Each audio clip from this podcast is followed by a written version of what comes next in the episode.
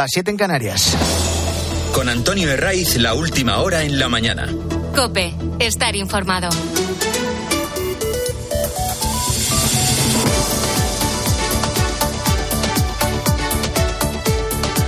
Muy buenos días, desde las 6 te venimos acompañando en la mañana del fin de semana de Cope en este último domingo de enero, que si repasamos las temperaturas de los últimos días, parece que estamos a finales de abril o en mayo. Es 28 de enero, sí. El santoral nos chiva que es Santo Tomás de Aquino y hoy se prolonga el tiempo primaveral porque una docena de capitales van a volver a superar los 20 grados y no todas están en el sur. Encontramos a San Sebastián, donde van a llegar a ese registro, o Bilbao, donde también. Y lo van a rozar en las cinco ciudades de Castilla-La Mancha, por ejemplo, o en Teruel. Menuda semana que tenemos por delante. Si echamos un vistazo a las citas ya previstas, son cuestiones que van a marcar buena parte de la legislatura. En el Congreso, el Pleno del martes vota la controvertida y según el Sánchez, de antes del 23 de julio, ilegalísima amnistía. El independentismo lo que pide es la amnistía, algo que desde luego este gobierno no va a aceptar y que desde luego no entra en eh, la legislación ni en la Constitución española. Claro que sí, presidente. Es ilegal hasta que ha dejado de serlo, para conseguir siete votos y continuar en Moncloa. Ya te hemos contado que es una proposición de ley, no un proyecto de ley, de ahí su tramitación express y de ahí que no hayan tenido que solicitar informes preceptivos como el del Consejo General del Poder Judicial, que podría, podría haber dilatado su tramitación. A esta hora desconocemos el texto definitivo de la ley de amnistía mm, que se va a aprobar el martes en el Congreso. ¿Por qué? Eh, porque el gran objetivo de este enjuague normativo, que sigue negociando el PSOE con los separatistas, pasa por salvar al soldado Puigdemont. Y en ese punto se han encontrado con un juez que se llama Manuel García Castellón, que no traga, que no atiende a la necesidad de un partido y que se mueve exclusivamente por los tiempos jurídicos. El escollo es evidente porque hasta ahora el PSOE se ha resistido a la gran pretensión de Puigdemont. El fugado quiere blindarse obligando a incluir dentro de lo amnistiable todos los delitos de terrorismo, en todos sus extremos. El delito de terrorismo no puede estar presente como, como un delito amnistiable en la ley de amnistía. Esa es al menos nuestra voluntad y es una línea roja. Que sí, que sí, ministro Oscar Puente, que sí. Que no os ibais a saltar tampoco esa línea roja, como los indultos, como la sedición, como la amnistía. Lo siguiente es el referéndum referéndum ilegal de autodeterminación. Y con el impulso que llevan será otra de las líneas rojas que los separatistas les van a forzar a saltarse. Y ya veremos si lo consiguen. Hasta ahora lo han conseguido todo. Pero volviendo a la amnistía, ¿en qué punto están? En el de colar vía enmiendas el blindaje total a Carlos Puigdemont. Ya te contábamos ayer que los autos del juez García Castellón siguen señalando a los organizadores de Tsunami Democratic por delitos de terrorismo. Y detrás de este grupo que bloqueó el aeropuerto del Prat, que lo colapsó, que cortó carreteras, que se alió con los CDR, el magistrado sitúa al delincuente huido de la justicia. Viendo la instrucción de la Audiencia Nacional y comprobando los delitos que se desprenden de las investigaciones, esos delitos no encajarían en el texto de la amnistía que se va a votar el martes. Por eso se mira ahora las enmiendas. En ese capítulo estamos que solo dejaría fuera de la ley los delitos de terrorismo cometidos con la intención clara de matar o torturar, es decir, violaciones graves de los derechos humanos. Traducido, un terrorismo bueno y otro malo.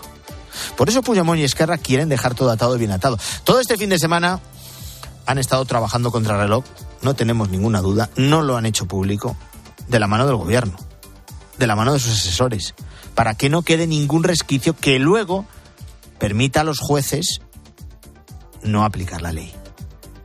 Europa mira esas enmiendas sobre el terrorismo a la carta que preparan en la ley de amnistía, pero hasta que no tengan el texto definitivo no van a mover ficha. El PP convoca para este domingo una nueva protesta contra la ley.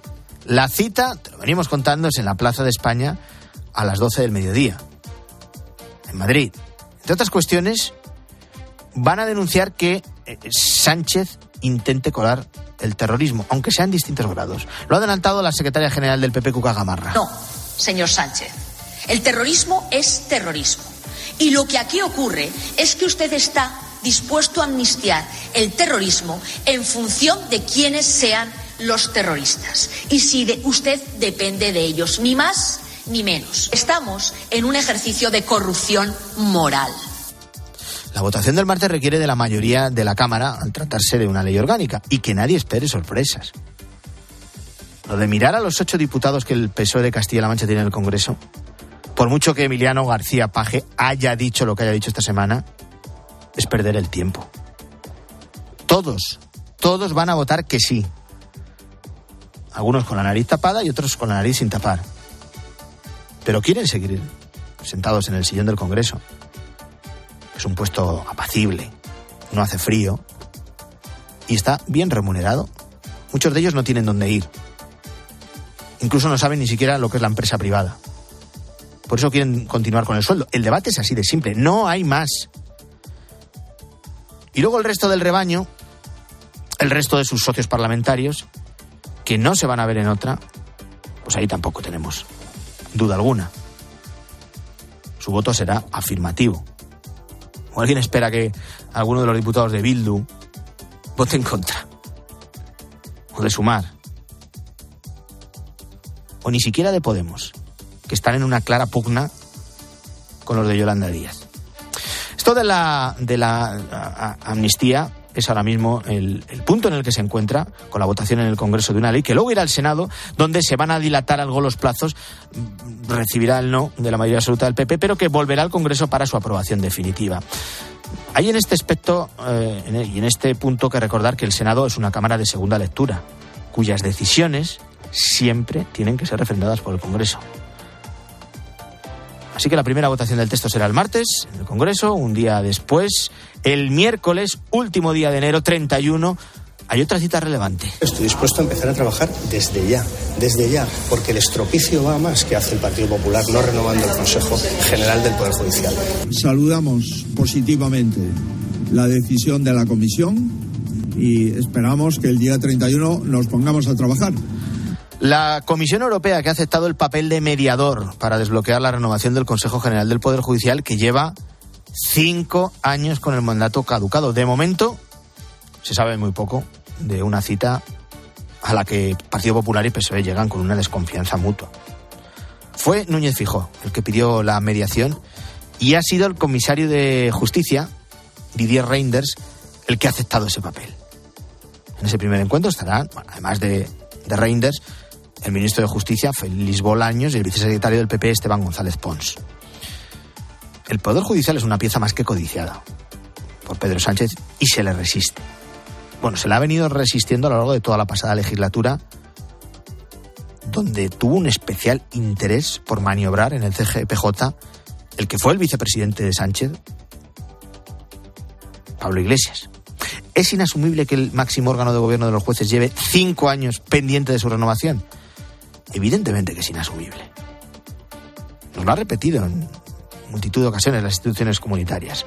Pero esa renovación no se puede hacer a cualquier precio. Ya hemos visto cómo se las gasta el gobierno, con el control del constitucional y con un Cándido Conde Pumpido haciendo de ejecutor de las órdenes de Sánchez dentro del Tribunal de Garantías. Aquí lo deseable es que es alguna reforma de la ley del CGPJ que garantice su independencia y que se desprenda de todo tipo de politización. Que los jueces sean elegidos por los jueces, por sus pares. Esto que hasta ahora, por cierto, ha rechazado el gobierno. Veremos si hay cambios. Y seguimos mirando a Francia, donde la situación ha mejorado algo en las últimas horas. Lo del viernes fue un auténtico infierno para los camioneros españoles que se disponían a cruzar el país vecino. Estuvieron bloqueados durante horas, algunos incluso un par de días. Y sufrieron como los agricultores franceses más violentos les tiraban su carga, fruta, verdura, incluso el vino que viajaba en los camiones cisterna. Las últimas promesas del gobierno de Macron, que no convencen a la mayoría, sí que han provocado a la mayoría de agricultores aplacarles. El, el viernes bloquearon 113 autopistas y carreteras y en las últimas horas los problemas se han reducido a 38. ¿Esto significa que van a ir parando de forma progresiva sus protestas? para nada. De hecho, fuentes de los sindicatos agrarios ya han deslizado que lo que están haciendo es reorganizarse para colapsar la, la capital, para colapsar París con sus tractores la semana que viene. A las 7 hemos hablado en directo con Francisco, es un camionero murciano que salió el miércoles de la región de Murcia con un cargamento de limones. Él es de los que consiguió llegar a, a, su destino con muchísima dificultad, con un par de días de retraso y ahora está volviendo. Le hemos pillado saliendo de Burdeos a poco más de 200 kilómetros de Irún. La verdad es que el daño psicológico que nos están haciendo algunos camioneros españoles es muy importante. Que no solamente el, el daño, el cansancio físico, sino el cansancio psicológico que llevamos de todo esto. Nosotros no tenemos por qué vivir esto. Nosotros no tenemos por qué ser cabezas de turco ¿eh? de los franceses para ellos lograr su, su, su objetivo. Nosotros somos personas de bien, somos camioneros españoles a mucha honra, que somos los más profesionales y los más trabajadores de Europa. En previsión de que se repitan las agresiones a los camioneros españoles, que no tienen nada que ver con las protestas de los franceses, que llevan productos de los agricultores españoles con los mismos problemas que sus vecinos, no estaría de más que desde España se exija contundencia para defender a los nuestros. Están pasando más noticias, te las cuento en titulares con Luis Calabor.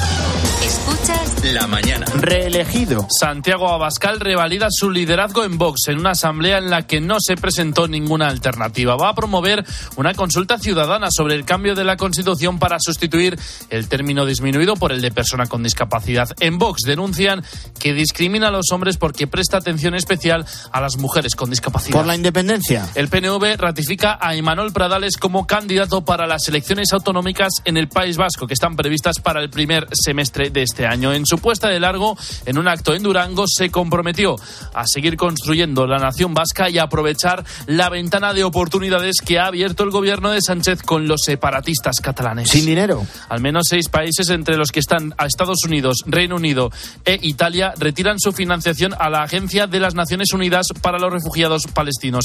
Es su reacción a la presunta implicación de varios trabajadores de esta agencia en el ataque terrorista de Hamas contra Israel. Despedida. Ha muerto Eugenio Nasarre, intelectual, diputado del Partido Popular en el Congreso de 2000 a 2016 y que estuvo en el gobierno de Aznar como secretario general de Educación. Ha sido colaborador de COPE y una de las voces históricas de la linterna de la Iglesia. Pues el pésame para toda la familia de Eugenio Nasarre, especialmente su hermano Alfonso, que ha sido compañero y directivo de esta casa. Ayer perdió el Barça, pero la gran noticia la conocimos después del partido. Xavi Hernández deja el equipo el 30 de junio. José Luis Corrochano, buenos días. Hola, ¿qué tal? ¿Cómo estáis? Buenos días. La noticia es sin duda una de las noticias de la temporada. Después de terminar el partido Barcelona 3, Villarreal 5, que vaya partido, y después de estar un buen rato reunido con Jan Laporta, Xavi Hernández anunció que el 30 de junio dejará de ser entrenador del Barcelona, si no lo es antes, porque en el análisis rápido que hay que hacer de la decisión de Xavi Hernández está la debilidad con la que queda el entrenador del Barcelona, que ha perdido en poco tiempo, en 10 días perdió la Supercopa y la Copa del Rey, y días después, dos o tres días después, ha perdido la posibilidad de ganar la liga. Se ha quedado a 10 puntos del Real Madrid. Xavi elige tomar esta decisión porque cree que va a ser bueno para el equipo. Está por ver si lo va a ser y está por ver si va a aguantar de aquí a final de temporada. En el Barcelona siguen diciendo que si Xavi quiere terminará la temporada, pero vienen retos muy importantes como meterse en la Liga de Campeones entre los cuatro primeros, con el Girona por medio, y por supuesto conseguir pasar la eliminatoria de octavos de final contra el Nápoles. Parece liquidado Xavi Hernández como entrenador del Barcelona, parece que está en una gran posición de debilidad, pero lo comprobaremos en los próximos partidos o de aquí a final de temporada. Diez puntos se ha puesto el Barcelona del Real Madrid, que ganó ayer remontando en Las Palmas por dos goles a uno, y ahora mismo el Girona tiene la posibilidad de volver a pasar al Real Madrid con un partido más cuando juegue en el día de hoy contra el Celta en Vigo a las 2 de la tarde, pero ponerse de nuevo líder. Y por detrás vienen apretando el Atlético de Madrid que recibe hoy a las 9 al Valencia y el Athletic Club de Bilbao que está metido en semifinales de Copa y que juega hoy a las 4 y cuarto en Cádiz. ¿Y tú qué piensas? Escríbenos en Twitter, en arroba cope y en facebook.com barra cope. Al caer la tarde, Expósito. Hoy hablamos del conocido como timo del amor. ¿Cómo actúan estas redes? ¿Qué se puede hacer para evitar esa estafa? Lo mejor es saber algunas historias reales que permitan descubrir la manera de los ciberestafadores del amor para actuar. Mira, te cuento el caso de Blanca. Y enseguida se puso a hablar conmigo y ya ahí detectó que yo entraba en el perfil de persona vulnerable en ese momento. Blanca asegura que ese perfil falso que estaba detrás fue capaz de construir un personaje que encajaba perfectamente en el tipo de hombre perfecto para ella. De lunes a viernes, de 7 de la tarde a 11 y media de la noche, en COPE encendemos la linterna con Ángel Expósito. En CaixaBank estamos presentes en más de 2.200 municipios y contamos con ofimóviles en 783 poblaciones y más de 1.600 gestores senior para que nadie se quede atrás. Porque estamos comprometidos con la inclusión financiera y queremos estar cerca de las personas para todo lo que importa. CaixaBank, tú y yo, nosotros. La mañana. Con Antonio Herraiz. Cope, estar informado.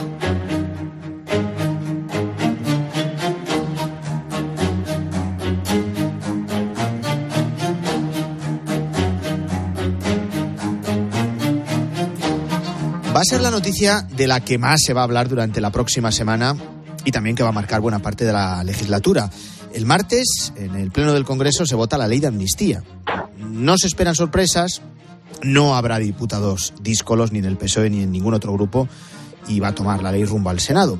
Al margen de todo el debate de estos días sobre las presiones de Junts y Esquerra para blindar a Puigdemont, eh, las últimas horas sí vienen marcadas por, por el enésimo enjuague para sacar esta ley, en este caso para eliminar cualquier mención al terrorismo o diferenciar una especie de terrorismo blando de otro más duro, como el turrón. Eh, una vez se apruebe en el Congreso, ya digo, irá al Senado, donde el Partido Popular, al tener mayoría absoluta, puede ralentizar los plazos.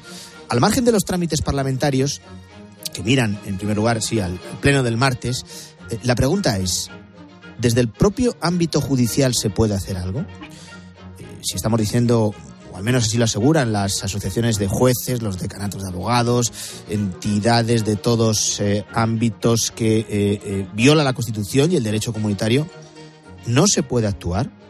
Pues hay una plataforma cívica por la independencia judicial que está convencida de que sí. Por eso ha elaborado una guía para ayudar a los jueces competentes a plantear recursos de inconstitucionalidad o cuestiones prejudiciales ante el propio Tribunal de Justicia de la Unión Europea. El juez Jesús Villegas es el secretario de la Plataforma Cívica por la Independencia Judicial y le saludo ya en la mañana del fin de semana de COPE. Eh, magistrado, ¿qué tal? Muy buenos días. Buenos días, un placer. Igualmente. Mientras el debate parlamentario se centra durante estas horas en la presión de Esquerra y de Junts para blindar en esa ley el terrorismo atribuido al independentismo catalán, ustedes, dentro del prisma jurídico, presentan, lo han hecho ya, esta guía práctica. Son 65 mm, páginas que pretenden facilitar precisamente el, trabajo de los jueces. ¿Por dónde creen que deben ir esos recursos para paralizar la ley ante la justicia europea? Sí. Pues mire, muy buenas preguntas. Antes de nada, hay que clarificar que propiamente la guía no versa sobre recursos, sino sobre lo que técnicamente se conoce como cuestiones. Cuestiones ante el Tribunal Constitucional o ante el Tribunal de Justicia de la Unión Europea. Se trata de que cuando un juez tenga que aplicar esas normas, si tiene dudas acerca de su conformidad con la Constitución o con el derecho supranacional europeo, puede, por decirlo así, en términos coloquiales, para que se entiendan los que son legos en derecho, como hacer una consulta.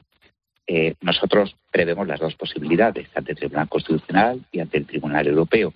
Sin embargo, por una serie de cuestiones técnicas, eh, aconsejamos, o por lo menos indicamos, que sería más eficaz plantearlo ante el Tribunal de Justicia de la Unión Europea. Pero nosotros no vamos a recurrir nada. Eh, nosotros no, no pedimos que se recurra nada. Eso, para eso no es competente el juez. Lo único que le ofrecemos es al juez que tenga dudas, que tenga dudas sobre la corrección, sobre la validez de esa norma, que pueda evacuar una consulta ante el Tribunal de la Unión Europea para que resuelva esas dudas. Es muy importante recalcar esto porque nosotros somos tremendamente respetuosos con la independencia judicial y eso es una decisión que le corresponde a cada, a cada juez. Lo único que queremos nosotros es ayudar, facilitar materiales jurídicos para que haga el uso que prudentemente de ellos cada juez considere oportuno.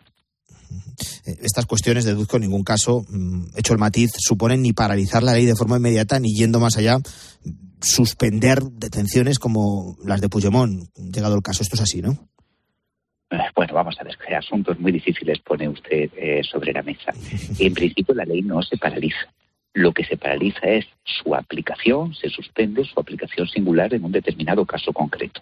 Imaginemos que hay dos jueces, el juez A y el juez B. Si el juez A no plantea ninguna cuestión, pues el procedimiento sigue su curso normal. Si el juez B si la plantea, pues entonces en ese procedimiento en particular, en el que habrá un procesado, un reo con unos nombres y unos apellidos específicos, para ese sí se suspende. Y entonces, en ese caso, evidentemente la suspensión afecta a todos aquellos actos procesales que estén cuestionados por la duda que le he dicho antes, medidas cautelares inclusive también, si es que efectivamente así procede. O sea, eh, la cuestión eh, tiene unos efectos suspensivos que abarcan a todos aquellos aspectos acerca de los cuales haya dudas, ¿vale?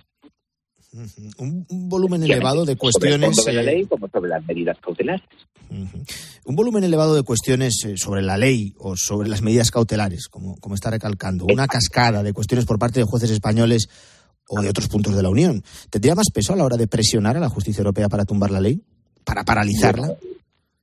Mire, es importantísimo que hagamos un matiz. Nosotros somos una asociación de juristas.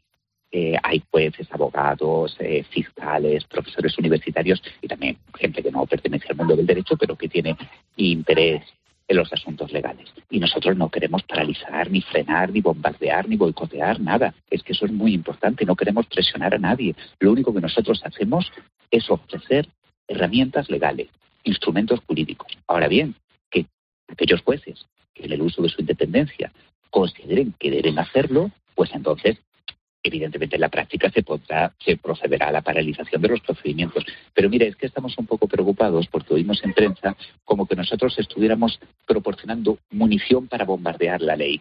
Y nada más lejos de la realidad, porque nosotros somos defensores de la independencia judicial. Lo que pasa es que estamos convencidos de que esta ley atenta tanto contra el derecho europeo como contra la Constitución española y por eso le damos eh, material jurídico para que cada juez, con arreglo a su ciencia, a su sabiduría y a su prudencia, construya la formulación jurídica, la solución legal, la actuación procesal que considere oportuna.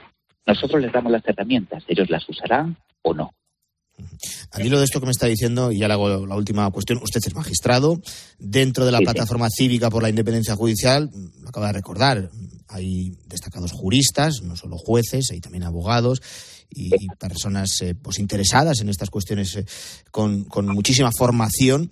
Eh, ¿Podemos concluir y con qué argumentos que la ley de amnistía mm, que se vota el martes en el Congreso tiene claros visos de inconstitucionalidad y supone una seria contradicción con el derecho europeo?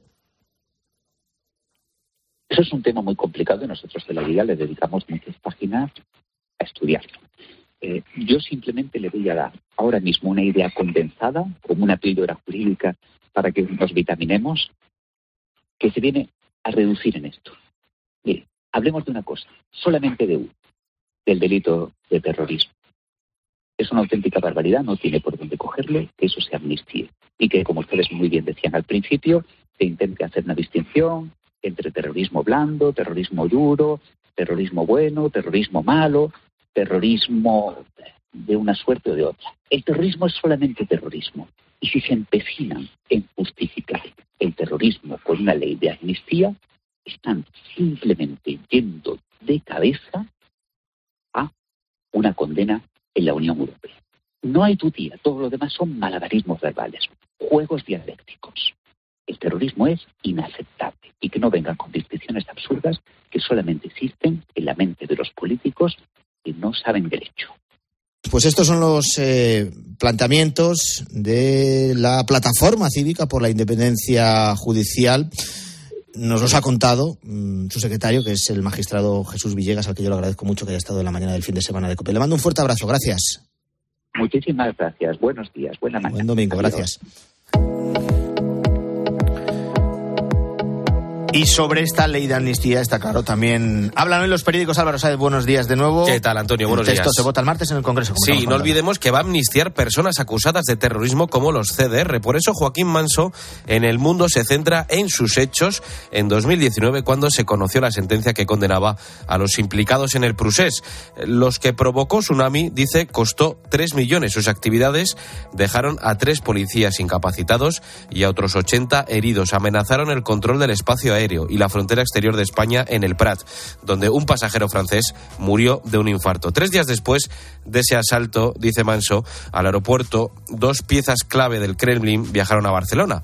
La patética degradación del gobierno de España fraccionado a la carta, fraccionando a la carta el delito de terrorismo, nos distrae del verdadero valor de los autos del juez Manuel García Castellón. Lo relevantes son los hechos que describe y que se están amnistiando, su inconfundible naturaleza violenta e intolerante. Sin duda es una de las cuestiones que centra hoy prácticamente todos los artículos de opinión. Por ejemplo, Expósito, director de La Linterna en ABC, eh, dice que se refiere a unas palabras de Esther Peña, nueva portavoz del PSOE, que dijo la democracia es más completa si incorporamos a aquellos actores que por una u otra circunstancia tuvieron que salir en 2017. Y añadió, el Partido Socialista, cuando habla de esta cuestión, habla de la democracia de la generosidad. Dice Expósito que como quien no quiere la cosa, pasito a pasito y sandez a sandez, van construyendo un relato imposible que nos tragamos como si nada. Se trata de sacar portavoces de una chistera y soltarlos a lo que dicta Santos Cerdán de turno. Y Santas Pascuas, ¿qué pasa? Pues que cuando paras y reparas en lo, que han, en lo que han largado por esa boquita, te das cuenta de la barbaridad. Solo que ya es tarde y ya lo han em- emitido en el telediario. Y presencia también en la prensa para esa concentración de este mediodía convocada por el PP en contra de la amnistía en la Plaza de España. Por ejemplo, en el editorial de La Razón dice el PP decretó una movilización general en todos los frentes contra un régimen sin legitimidad de ejercicio con un despliegue provocador de iniciativas contrarias a la Constitución. Gracias, Álvaro. Llega Iglesia Noticia a partir de las 10, ya sabes, el fin de semana con Cristina. Que tengáis un feliz domingo. Antonio de Ray. La mañana. Escuchas Cope. Y recuerda, la mejor experiencia y el mejor sonido solo los encuentras en cope.es y en la aplicación móvil. Descárgatela. La avería del coche, la universidad de Ana. No sé cómo voy a llegar a fin de mes. Tranquilo. Si alquilas tu piso con alquiler seguro, puedes solicitar el adelanto de hasta tres años de renta para hacer frente a imprevistos económicos o nuevos proyectos. Infórmate en alquilerseguro.es o en el 910-775-775. Alquiler Seguro, la revolución del alquiler. HSN te apoya para superar la cuesta de enero, con descuentos diarios en proteínas, carbohidratos, recuperadores, extractos herbales, salud y bienestar y alimentación saludable. Cumple tus propósitos 2024. Haz tu pedido en hsnstore.com. HSN, nutrición de calidad para una vida sana. En la página 3 del libro del bien vivir se dice que cuando viajas, no importa si recorres 30, 500 o 10.000 kilómetros, tampoco el destino. Lo que importa, quizá lo único, es con quién lo hagas. Con el cupón diario de la 11 puedes ganar hasta 500.000 euros de lunes a jueves y practicar el bien vivir. Cupón diario de la 11. Te toca bien vivir. A todos los que jugáis a la 11, bien jugado. Juega responsablemente y solo si eres mayor de edad. La gama eléctrica Citroën Pro se carga en la descarga o cuando acabas la carga. La de cargar, no la del punto de carga que viene incluido. Y cargado viene también tu Citroën Iberlingo con condiciones excepcionales financiando. Vente a la carga hasta fin de mes y te lo contamos. Financiando con Estelantis Financial Services. Condiciones en citroen.es. Si para ti abrir gas no tiene nada que ver con tu cocina, entonces te interesa el seguro de moto de línea directa, con el que, además de ahorrarte una pasta, tendrás cobertura de equipación técnica para casco, guantes y cazadora. Cámbiate y te bajamos el precio de tu seguro de moto sí o sí. Ven directo a lineadirecta.com o llama al 917-700-700. El valor de ser directo. Consulta condiciones. Al final del día, Expósito pone su mirada en aquello que te interesa. ¿Tú a qué edad te independizaste de tus padres? Seguro que recuerdas ese momento en el que cogiste las maletas y te fuiste a otra ciudad a empezar una nueva vida. Ese momento en el que tú y tu pareja decidisteis coger los pocos ahorros que teníais para dar la entrada de una primera casa.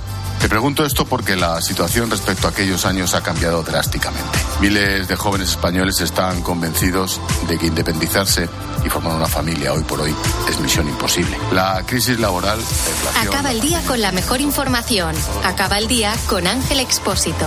Desde las 7 de la tarde, todo pasa en la linterna de Cope.